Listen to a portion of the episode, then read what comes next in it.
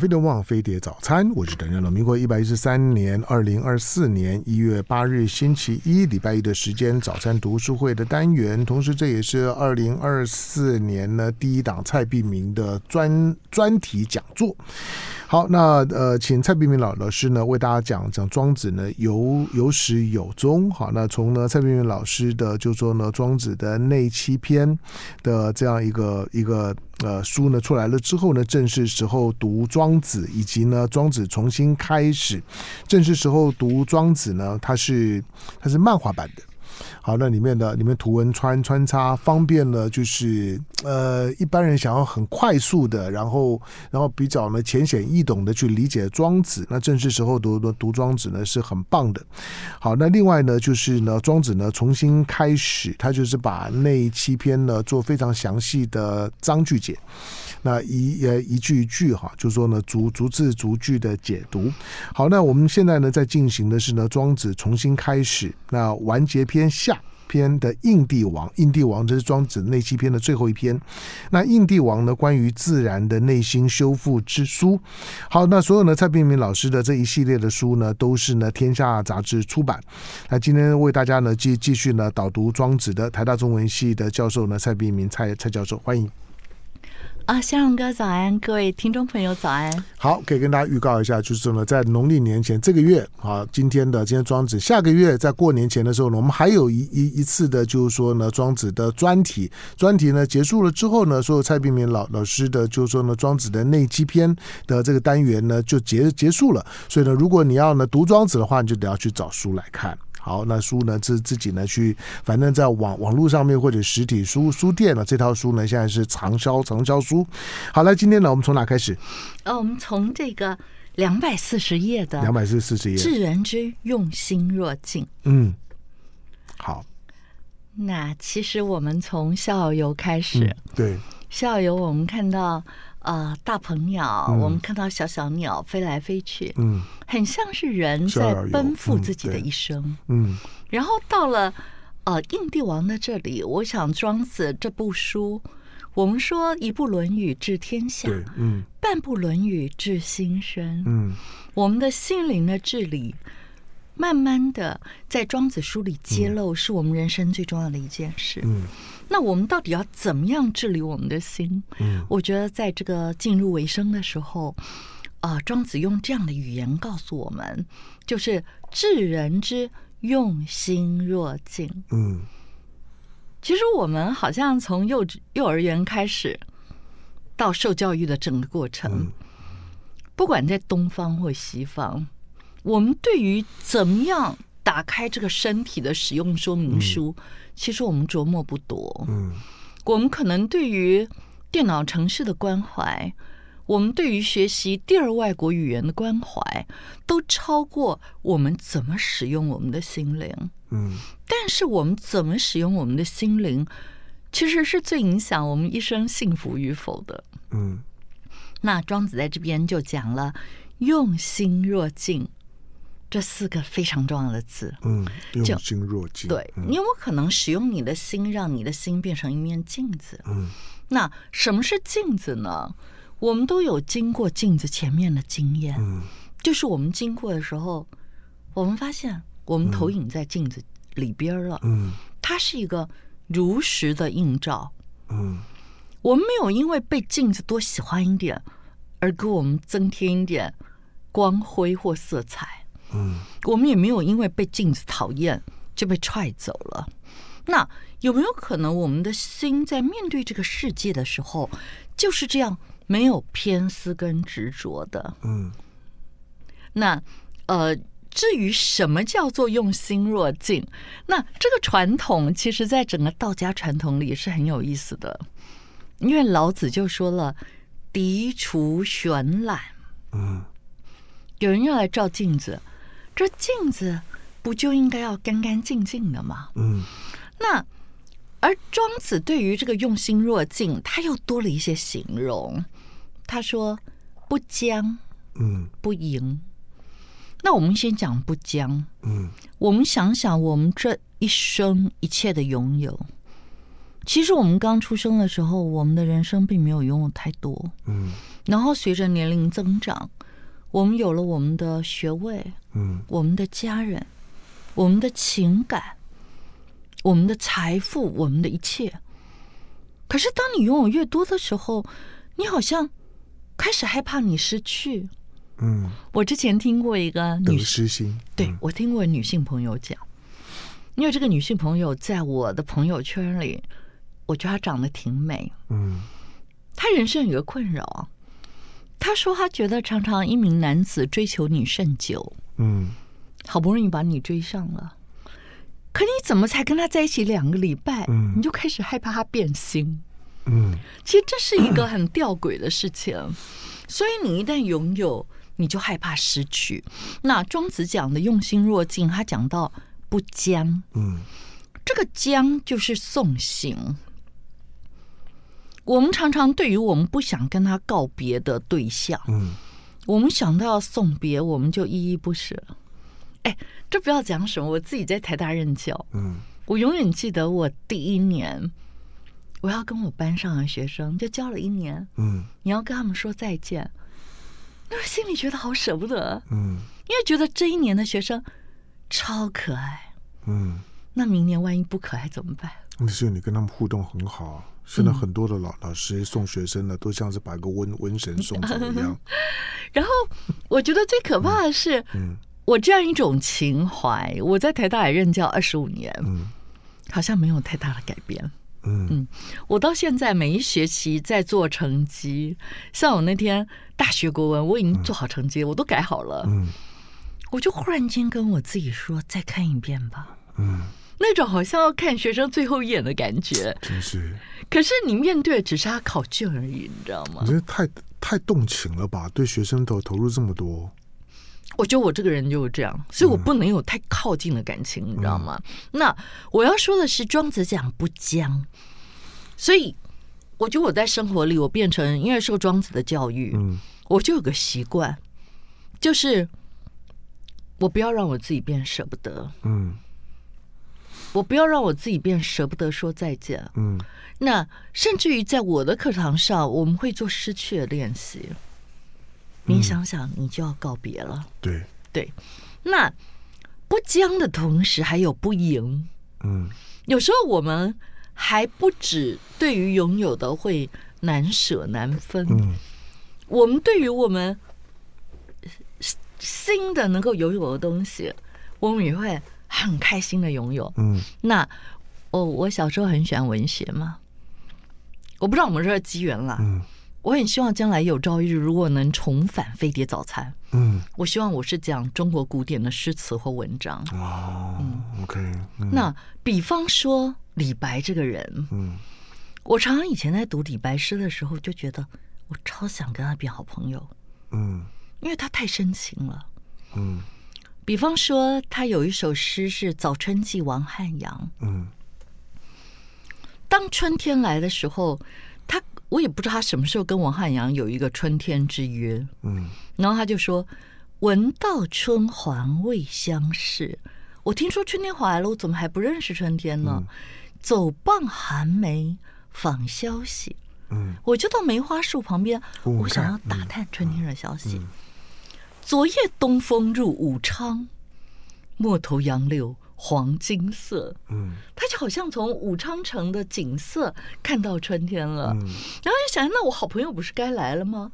他就说：“碧水浩浩，云茫茫。”嗯你就发现他在望远方，他不是在望那个风景，他在望他的朋友来的身影。嗯对，美人不来空断肠。嗯可你还不来，不来我都断肠了。嗯那本来写到这儿其实就尽头了嘛。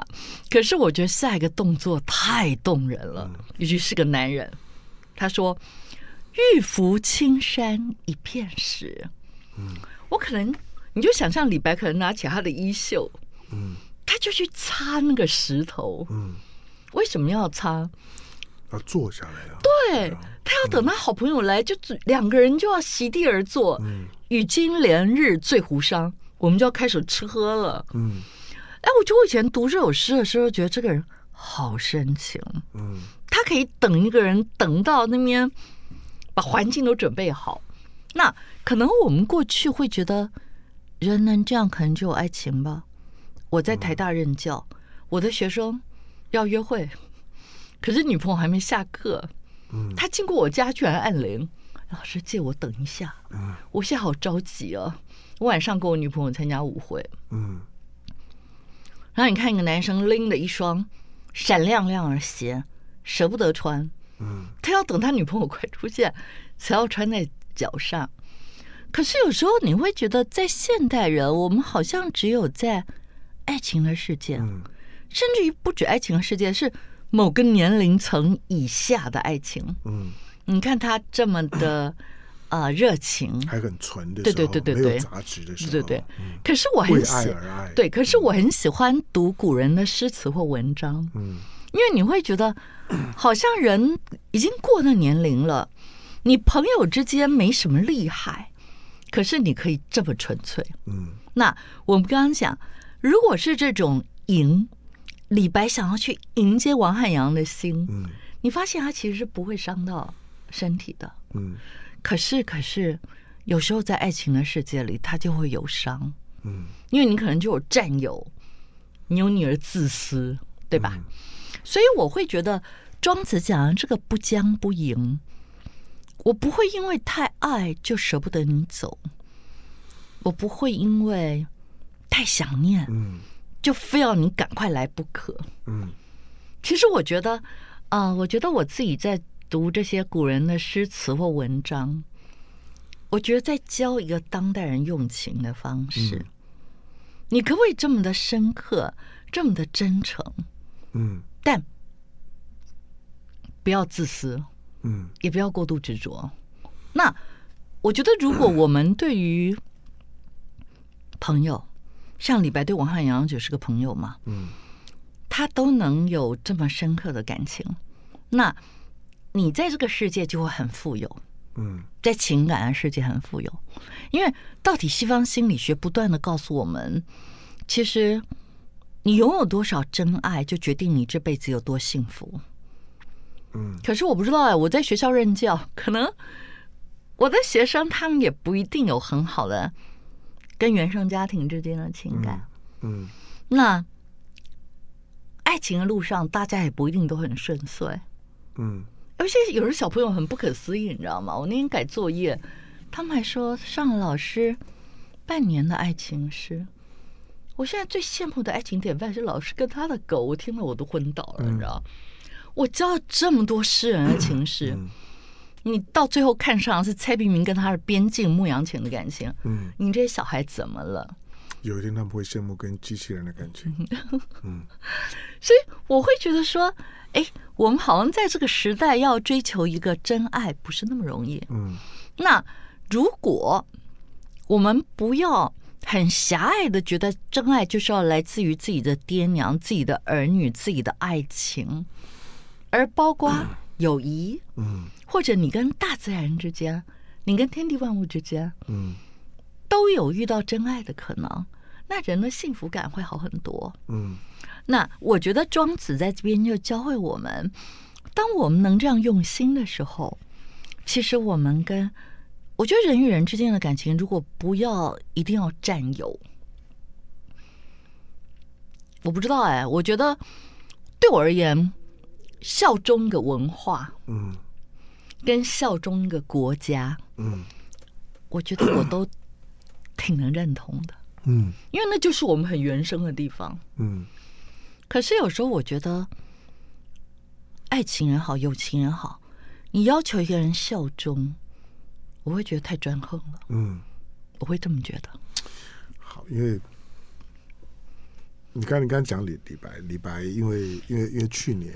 二二零二三年暑假的有一档的动画片，我在节目当中推荐过的《长安三万里》那个那大陆的动画片，它就是以李白跟高适的故事那讲讲这这两，他动画片去去表现了。当然，虽然由高适讲讲故事，不过他的核心的主角是李白。李白的那种的狂放不羁，他呢透过李白去表现出一个大唐国文明的那种的时空环境里面的那种的文人。为为什么在在那个时代里面诗会风行，诗人会会有会有这么重要的文化分量？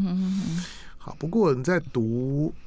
读李白的时候，你刚你刚你刚刚讲的，就是说这个这个我也我也在想过，就是说随着随着现代人在交通跟通讯上面的发达，深情对我们来讲越来越困难，越来越不需要了，因为在李白的李白在唐朝那种的时代，诗人的情感在发动的时候。他行诸于文字的时候，他有许多都是在表现出珍惜当下相处的那一刻，刹那即即是永恒。嗯，所以不管是杜甫在在在写呃《正位八处士》，嗯，OK，你可以看到人人生不相见，动如参与商，那个比天天上的那个星星都还更难了。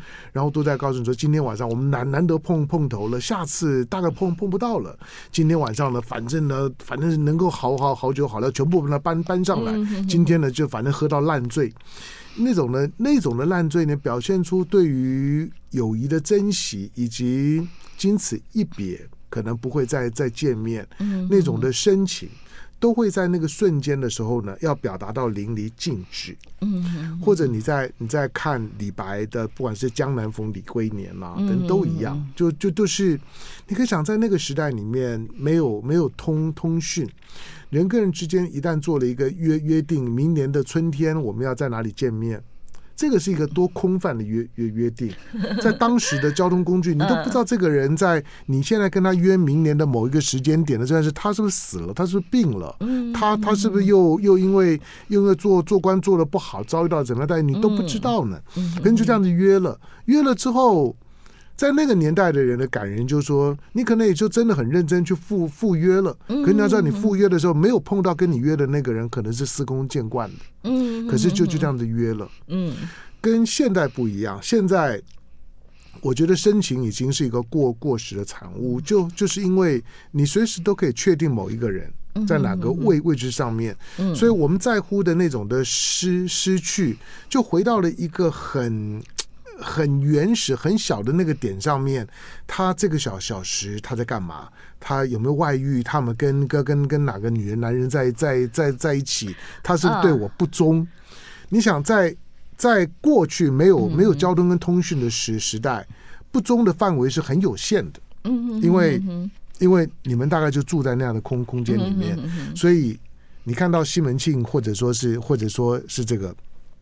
这个就是就是潘潘金莲的故故事，他这个很特别，在现在变得很不特特别，就是那个年年代不容易啊，你要所谓的外外遇没有办法很外，嗯，那因此呢，大家会关会反而去珍惜那种很难得的相处，可是现在并并不是，我我觉得现在因为就就算你人在美国，在地球的某个角落，我随时最少我视讯看得到到你那种。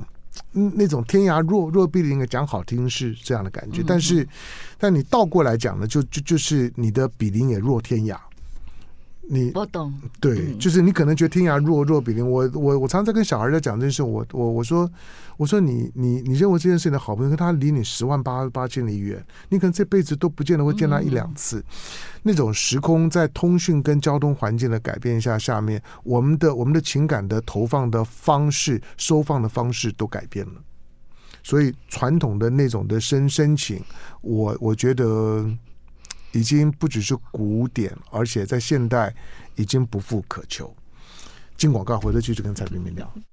好，飞碟播联播网飞的早餐，我是谭家龙。那今天礼拜一的时间呢，蔡璧名的时间，我们继续呢读庄子，因为因为因为庄庄子对我我这个年纪人来来讲会有吸引力的，就就是就是因为我们生命都都到了一个。一个一个沉淀的阶段，沉淀的阶段的时候呢，其实沉淀里面很困难的一部分，其实都在感情的部部分。而庄庄子如何教我们去去驾驭，那个驾驭不不是控制，我觉得驾驭的过程还要享享受人的情感，的那种很原发性的感情，它它不是压抑的，它不是禁欲，所以我我我觉得把老庄当做禁欲主义是错的。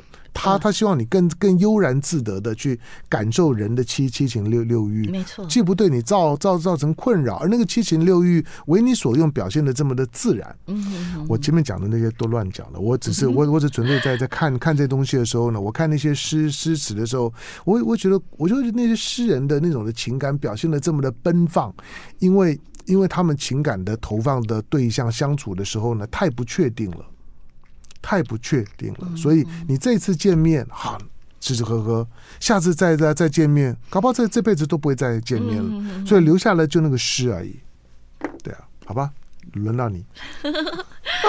其实我觉得，呃，怎么说呢？因为我在学校我教这样的作品嘛，嗯，我会受这样的作品影响，嗯，我的学生也会受这样的作品影响，你知道吗？我一个刚刚向龙哥讲到。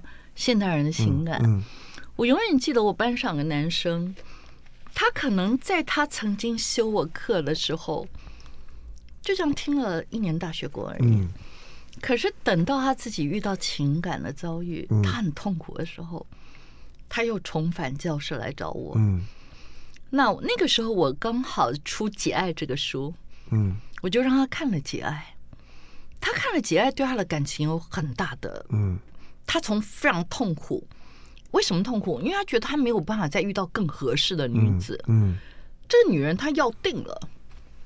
嗯，可是他看了《结爱》以后，觉得这个女人超不合适我。嗯，他跟他分开。嗯，我就变成一个好像见证了他学习感情过程的一个老师。嗯，然后他就这样从台湾到了美国。嗯，到了美国。跟一个女子谈恋爱，我们就在这敏感时刻，我们就不讲那个人的籍贯了。嗯，然后呢，他这次要回台湾，他就给我写了讯息：“郝老师，我这趟回去，我一定要见你一面。嗯，我好久不见你了。”我说：“谈恋爱了，对吧？”我看到你 IG。嗯，他说：“对。”他还跟我分享。嗯，但这次女孩没跟他一起回来。嗯，下回会带回来。后来呢？他想跟我见面那段日子，我跑到台东去了，嗯、我就拿一个缠柔证照。等到我回来，他要走了。嗯，他那天就在我的脸书的讯息说：“老师，我今天得走了。”嗯，却到头来我这趟还是没见着你。嗯，但下次我们一定会见面。嗯，我会觉得，刚向荣哥讲，我就觉得，其实有时候。什么叫文化的传承？什么叫教育？嗯，我觉得当这些东西，当然了，我这老师当的有点狠吧，我都不好意思回应现在当代大家在讨论文言文的问题。嗯，我这学期在台大开的历代文选，嗯，同学要背，就是半年下来吧，背个六七篇文章，嗯，里面有语言九书，很长，嗯。那大学国文的话，背一些现代诗。我觉得当这些东西，我觉得那个背诵跟阅读有时候很像一种复写。嗯，你复写久了，你用情的方式会变得跟这些有点像。嗯，可是我要说的是，也许当代人，我们，嗯，以前我们认识一辈子认识十个人太多了，五个人好了。嗯，我们现在可能。一个月就认识五个人，对，甚至更多。嗯，可是我觉得古典诗词跟文学的阅读，嗯，还是会让我们变得不一样。那个不一样，我自己感觉得到。嗯，就是你对于亲人也好，朋友也好，你的情感会比之前深。嗯，也就是你变得对朋友更慷慨。嗯。比方说，他是一个学生，他就是一个上过蔡明明大学国文的学生，然后回国来想跟他 say 个 hello。我会对于他这么简单的几个留言，嗯，我会很有感觉。会啊，嗯，嗯，那个那个，其实简短的文字跟动作里面，反而有深情的况味。对，嗯，那我就慢慢会觉得，其实我们现在这个年代，我们常常会因为。收入，嗯，好像学习这个东西不能增加我们的收入，嗯，好像学习这个学门没办法让我们拿到一个我们人生需要用它来糊口的 license，嗯，可是我们忽略了人生的这个元元素影响我们幸福与否非常深刻，非常重要，嗯，那。我反而会觉得，身为一个语言教育老师或人文精神教育老师，你如何去让学生在这个分崩离析的世界，嗯，甚至于价值有点粉碎的世界，嗯，能够有一个呃很照顾自己的心情、身体，也很爱惜所爱的心情、身体，嗯。但我可能有时候，我们学庄子的人学到后来，你一些思想其实不是很主流。嗯，比方说，你会觉得这个人他严重到这样就要死吗？嗯，就是我们刚刚讲的嘛。你如果我们说一个人他背叛他的国家，嗯，他受到什么惩罚？我们觉得理所当然。嗯，可是我对于我在。念研究所的时候，我有一个学妹，她对于那个时候我们有一个老师，那个老师可能在婚姻当中之外有一段传说中的感情，嗯，然后那学妹就会用非常严苛的态度去批判，嗯，她说他为什么不去当和尚啊？怎么样？他老婆既然不在台湾，怎样怎样？我那时候觉得，你凭什么用这样的？因为人性是很幽微的嘛，嗯，嗯，所以我我反而会觉得说，我们现在不要去谈那一种，好像是不是一定要从一而终？我们不谈论这个问题，嗯。可是我觉得，当一个人你对自己的爱能够以照顾自己的心情体况为很重要的出发点，嗯，你很自然的也会。对于你关怀的人，你希望他拥有好的心情体况，嗯，而不是一种好像进入一种斯巴达教育或怎么样，嗯，你一旦怎么样，你就一辈子效忠于我。我觉得那个透过老庄的教育或是传统诗词文学的教育带来的教育的一种影响是非常不同的。嗯，我不表示说这样子教育出来，你就会变得很渣或很海王。可是你会不把人人的情感这么军事化，嗯，这么单调化，嗯，那我觉得这些很丰富的人文精神，乃至于价值，我个人觉得非常有意义的。嗯，忠诚对我来说，忠忠诚是最原始的集体暴力。嗯嗯嗯嗯嗯，表面上面来讲，这个社会形成了一种的共识。嗯，就就是嗯，比如说在在过去，我们认为是父权的时时代，那在妇女呢要守妇道，嗯，那如何如何如何，它都显示出在一个人际关系很单调，然后呢很贫乏的环境当当当中，因为因为人终其一生的移动的范围很有限，嗯，所以所以呢，我我我开玩笑，那外遇不会很外。顶多呢，就就在你的家家门的外外头，不会在村子外头。你可以想，在那个年代里面的外遇，连村子外面都不可能，而是在村子里面。所以呢，他所能够留留下来的蛛丝马迹，一定是很多的。嗯，好，那今天我们在谈的感情的忠诚，不管是对于对配偶的。对国家的、对家跟国的忠忠诚，其实它都是在那种的传统的社会结构里面、有限的人际流通里面所形成的集体暴暴力。那我我不是忠诚一定对或者是不对，我我只说忠诚这种东西，在一个越来越今天越来越多元、越来越宽阔的世界里面来讲，忠忠诚这件事情，终究终究它会变成是一般性的消费品。它是有价格的，它基本上面呢是可以拿出来谈的。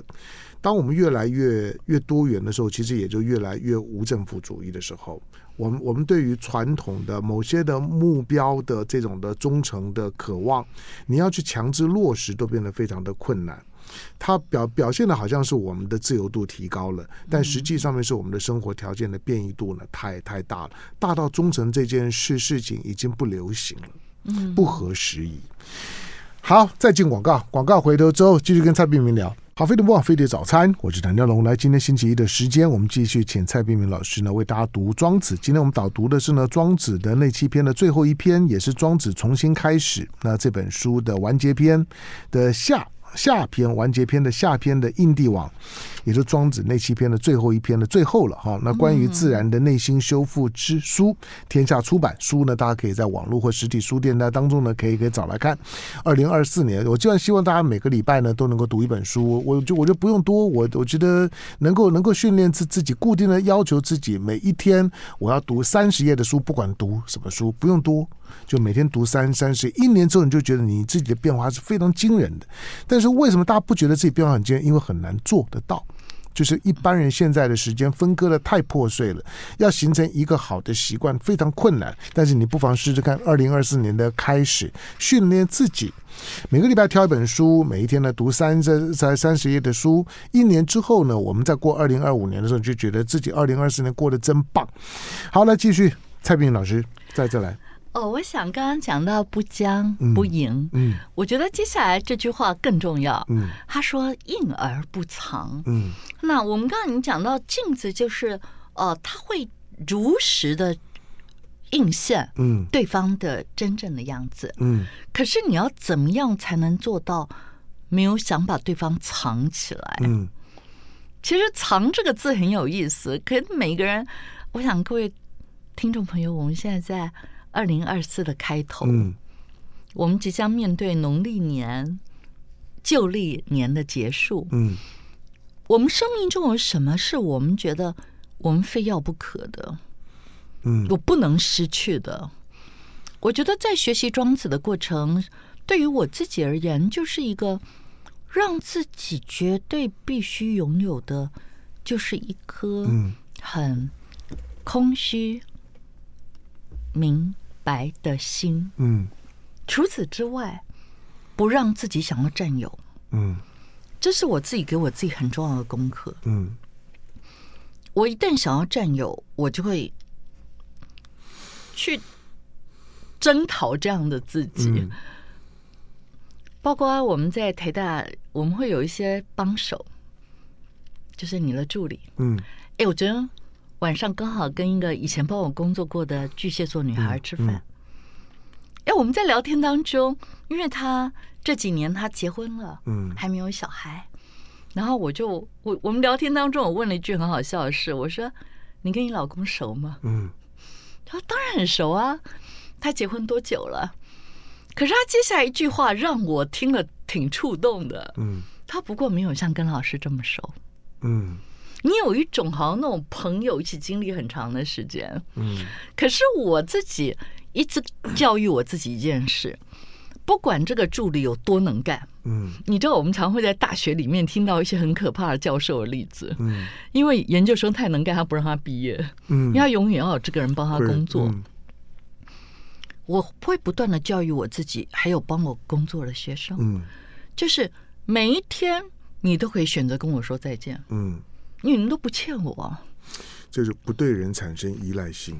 对，嗯，然后也就不藏，你没有想藏私，没有想占有，嗯。可是我发现好奇怪，这人很奇怪。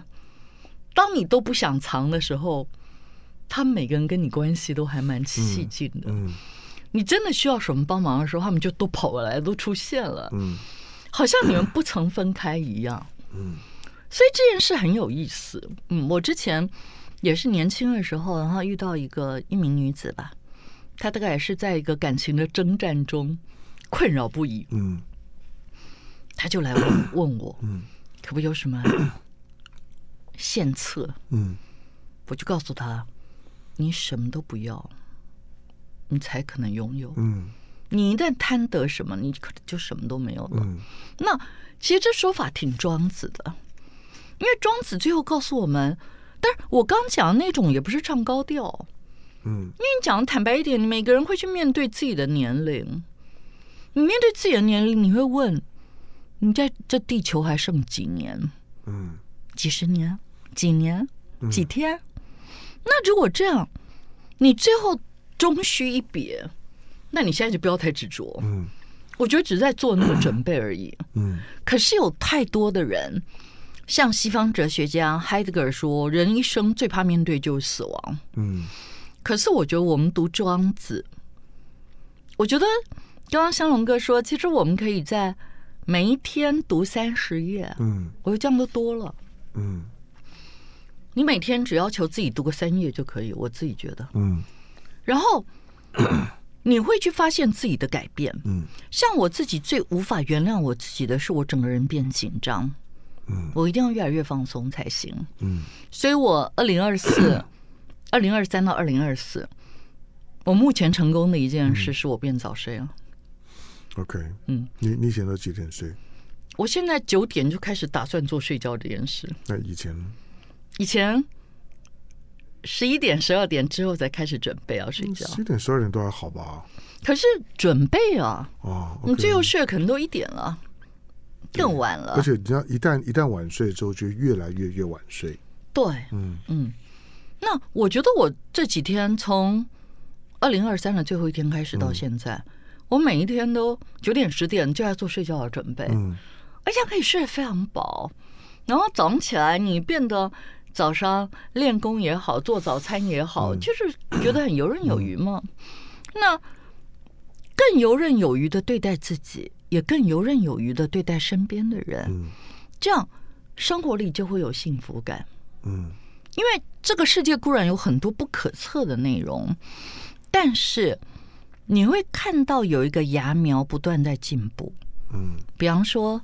啊，各位听众朋友也听庄子听了好多年，我拜香龙哥之赐。嗯、那是不是你觉得你比以前容易放下？嗯，那一样的艰难，你以前是不是觉得比较跟这个世界过不去，跟自己过不去？嗯，那现在是比较过得去。嗯，我觉得这就是庄子跟我们讲的“应而不藏”。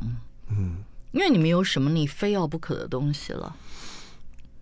所以我到最后发现，嗯，每多一年吧，我整个注意力就是在不要让自己过劳，然后那个紧张心身都不能更紧张，只能更放松。嗯，然后只要在这条路上努力，我对自己就是满意的。嗯，其他都顺其自然。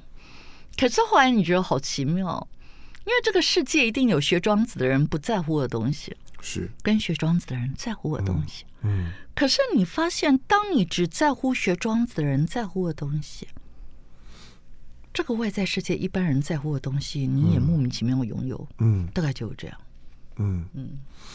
好，当我们我们在说文解解字的时候啊，比如说我们寻求一个平静的静，嗯，可是那个静里面最需要处理的是旁边的那个争。嗯，就是“静”这个字眼旁旁边是个是个是个这个“争”啊，就是就是争争夺的“争”。如果你不能够处理那个“争”啊，你就没办法静得下来。当你有静的欲望的时候，表示你的心态在一个争争的状态。嗯，这个呢，都都是一体两面了。那庄子的庄子的训练。其其实它不是单纯的一种的一种的思想训练，它是一个生活生活学训练。如何让你生活当当中能够能够得到一种的真正的悠然自得？那这有有的时候跟你的原原生的个性有关，因为我还是认为人有些原生的个性，因为这些原生的个性跟你的后天的训练或者或者你的自我要求不必然关联，而原生的个性人嘛就有一些差异性，因此呢，努力的做到两件事情。刚才蔡明老师讲，一个就就就是不要不要不要对人产生需要感，那种的需要感、依赖感。它会是你的生活当当中很大的干扰源，嗯，就是在一起很好，但是如果就是没有强迫强迫性，那任何时候呢都可以都可以离离开，然后呢任何时候呢也都可以呢再重逢。第二个呢就是不要你要能够经得起别人的讨厌，这这这两个是我我觉得在人生当中最难处理的两个课课题。如果处理好了，庄子大概应该通一半。好，今天呢非常感谢那台大中文系的副教授呢蔡炳明蔡老师来来到我们的现场，感谢啊，感谢向荣哥，感谢听众朋友。好，下个月我们还有一次的一次的，就是庄子重新开始，那进到了完结篇印帝王的最后一篇。好，那呃，如果如果听不到蔡炳明老师的是时间的时候呢，没关系，你去找找书来看。那书呢都是呢天下出版。就爱点你 U。